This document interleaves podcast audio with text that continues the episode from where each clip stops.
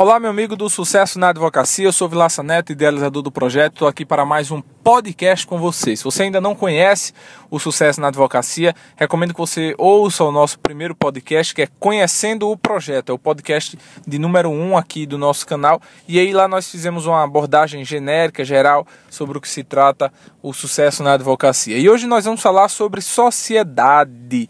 É um tema muito importante, um tema bem delicado que muitas vezes as pessoas não se atentam a ele.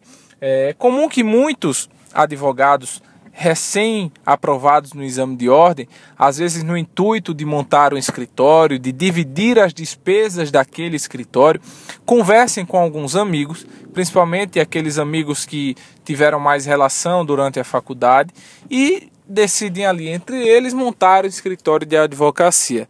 Bom, o que é que tem de errado ou o que não é recomendado nesse tipo de atitude? Porque a sociedade, gente, ela não deve ser pensada escolhendo o melhor amigo para ser o seu sócio. Não, isso aí é um pensamento equivocado.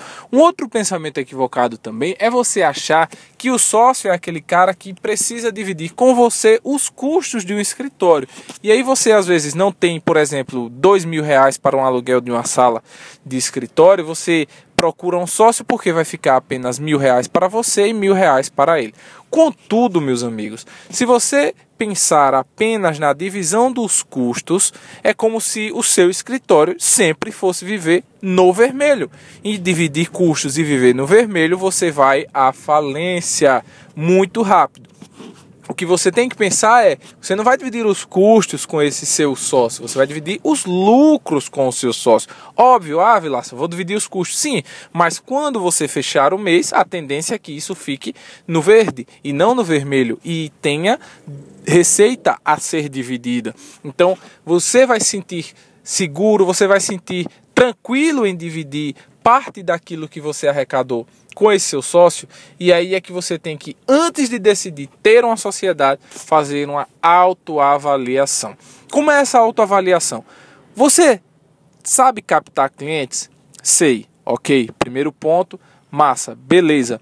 Você tem o domínio processual e procedimental. É diferente, processo e procedimento. O processo está lá no código. Tem o código de processo penal, tem o código de processo civil. E o procedimento é o dia a dia da advocacia. É a forma como você vai peticionar, como você tem que despachar, o que é que você precisa fazer para um processo andar mais rápido, para que saia logo uma sentença. São os traquejos da advocacia que, na verdade, vão ser aprendidos com a prática. Mas muitos que já advogaram, ou melhor, que já estagiaram, já estagiaram em escritórios de advocacia, já têm um pouco mais dessa habilidade. Ou pessoas que iniciaram a advocacia é, sendo contratados por outros escritórios e aí passaram um ano, dois anos e aprenderam um pouco essa prática. Então você faz essa análise, você tem esse conhecimento prático, procedimental do, de como é o processo, beleza? Ponto para você. Você domina áreas que são capazes de ter uma clientela significativa, sim, domina áreas que consegue com essa clientela sobreviver e manter o escritório bem. Então, se você fez essa análise, inicialmente você já consegue abrir o seu escritório sem nenhum outro sócio sem necessidade de chamar ninguém para dividir. Pense os lucros, não pense em dividir custos, porque vai ser um pensamento equivocado. Então, não precisa de alguém inicialmente para dividir esses custos. Mas quando é que você, mesmo assim, mesmo possuindo todas essas habilidades, vai ser interessante chamar uma outra pessoa para ser seu sócio? Quando essa pessoa possuir habilidades e qualidades que você não possui ou diferentes das suas que possa agregar ao escritório.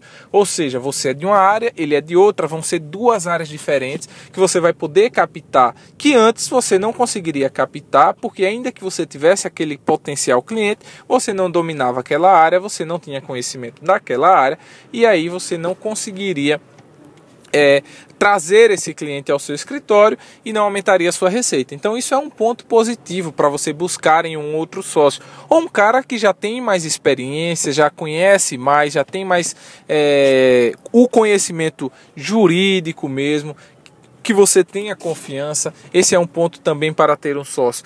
Um terceiro ponto para você trazer uma outra pessoa à sua sociedade é um cara que, ainda que seja da sua mesma área, que tenha o mesmo conhecimento que você, ele tem uma influência e uma, um network maior. E ele vai ser um cara muito mais captador que você. Então, se esse cara vai captar, ainda que seja para fazer um trabalho na mesma área que você já saberia fazer, ele vai trazer clientes que você não conseguiria. Então, esse cara captando vai ser muito importante para a sua sociedade. Basicamente, essa é uma análise, óbvio, superficial, rasa, não é só isso que você tem que considerar, mas muita gente sequer essa análise consegue fazer. E às vezes escolhe montar escritório com a pessoa que foi o seu melhor amigo na faculdade, montam os dois sem nem ter um norte, sem nem ter conhecimento prático às vezes, ficam lá lutando na batalha porque a advocacia no começo ela vai ser muito difícil, ela vai lhe trazer muitos desafios e termina que essas sociedades feitas a qualquer de qualquer jeito, digamos assim, sociedade por sociedade, elas vão lhe causar um desgaste nessa sua amizade muito grande e que muitas vezes era melhor você nem ter iniciado. Então, antes de pensar em ter um sócio, meus amigos, faça essa autoanálise primeiro e em seguida faça a análise dos seus possíveis sócios, certo? Sociedade é algo que tem que somar. Vai ser um somatório de conhecimento, somatório de habilidade, um somatório de competências. E se não somar, se ficar igual, se for algo que você não consiga sentir que vai ter um plus, que vai ter um diferencial, é melhor, meu amigo, você começar sozinho o seu escritório, porque você vai ter muito mais tranquilidade e vai evitar dor de cabeças. Imagina a situação que você é um cara que você faz a captação, você cuida do processo, você atende o cliente, você vai para a audiência, você acompanha tudo e no final, quando entra o dinheiro, você tem que dividir com um cara que não fez nada. E não digo isso, não é para não entenda, não pode analisar processo por processo, porque às vezes na sociedade, até por questões de área, você domina uma área, outro sócio outra área, você vai fazer tudo isso para um, um, caso. Mas se você fizer tudo isso para praticamente todos os casos e se sentir que a outra pessoa não está ajudando, tenha certeza que você vai ficar muito decepcionado, muito triste e vai começar a ver um desgaste emocional muito forte. Então, meus amigos, basicamente é isso. Nós temos.